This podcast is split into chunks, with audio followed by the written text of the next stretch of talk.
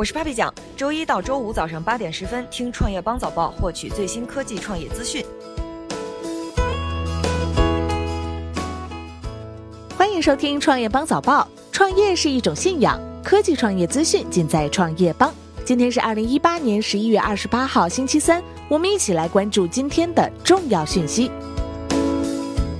苹果大规模下架中国区应用，拼多多、搜狗等七百三十三款 APP 中招。截至十一月二十七号下午十六时，苹果当日共暂停了七百三十三个中国区 APP 的下载，其中包括拼多多、搜狗地图、搜狗导航等。业内人士称，下架 APP 与热更新有关。据悉，昨日二十三时左右，拼多多 APP 在苹果 App Store 恢复上架。京东称，才未婚未育女性为谣言，已报案。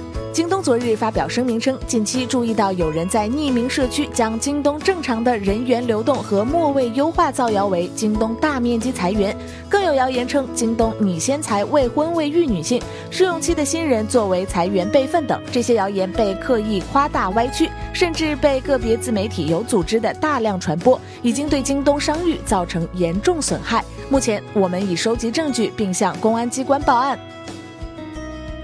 南科大查封贺建奎办公室，请勿入内，后果自负。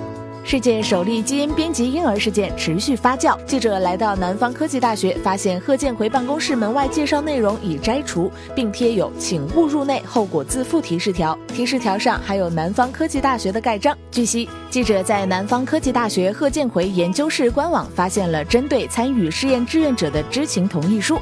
该项目经费来自南科大，项目目标在于生产免疫艾滋病毒婴儿。此外，项目组承担每对夫妇的试验费用二十八。万元。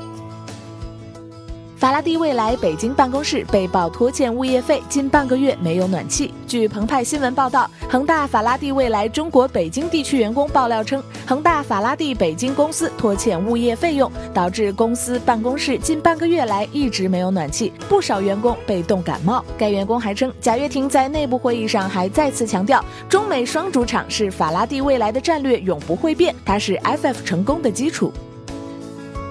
特斯拉十月在华销量大跌百分之七十，仅二百一十一辆。据新京报援引全国乘用车市场信息联席会的数据表示，第三季度特斯拉在华销量下滑百分之三十七，进入十月份更是暴跌百分之七十，销量跌至只有二百一十一辆。一方面，由于汽车关税上调等原因，特斯拉在售车型的售价此前曾大幅上调；另一方面，中国车市本就处在低迷期。至少二十年来的首次全年产销负增长已经几成定局，这些与特斯拉在华销量出现滑坡有着密切关系。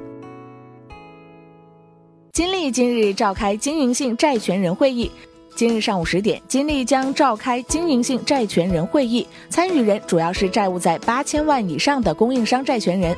而在十一月二十三号。金立已经召开了金融债权人会议，初步的讨论结果是，几乎所有的银行都支持了破产重整方案，重组正在逐步向前推进。而这次债权人会议设定八千万，并不是说我们对其他中小债权人置之不理，而是分批处理。金立一名内部人士表示。美团、曹操、首汽等多家网约车企业上线安全中心功能。美团打车 APP 近日上线安全中心功能，包括行程分享、紧急求助、紧急联系人、自动分享行程、号码保护和出行宝等具体功能。曹操专车、首汽约车平台也上线了一键报警等安全功能。苹果给女性 APP 创业者发福利，派工程师一对一免费辅导两周。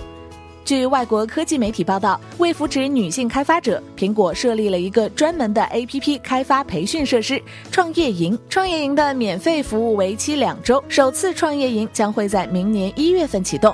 届时，来自全球各地的手机软件开发者和创业者将获得苹果工程师一对一的辅导帮助。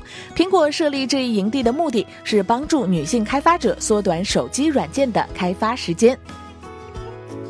携程亲子园虐童案，八名被告人被判一年到一年半不等。昨天下午十四点，上海携程亲子园虐童案在上海市长宁区人民法院一审宣判，八名被告人均因犯虐待被看护人罪被判处刑罚。感谢收听创业邦早报，关注创业邦微信公众号，获取更多创投资讯。